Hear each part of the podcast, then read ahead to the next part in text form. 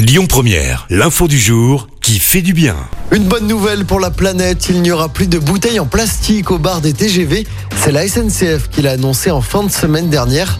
Les bouteilles en plastique seront remplacées par des emballages en carton pour l'eau plate et par des canettes en aluminium pour l'eau gazeuse.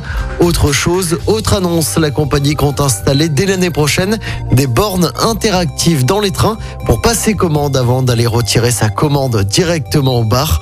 Le menu revisité fera une plus grande part au bio et aux produits français et proposera également une option végétarienne.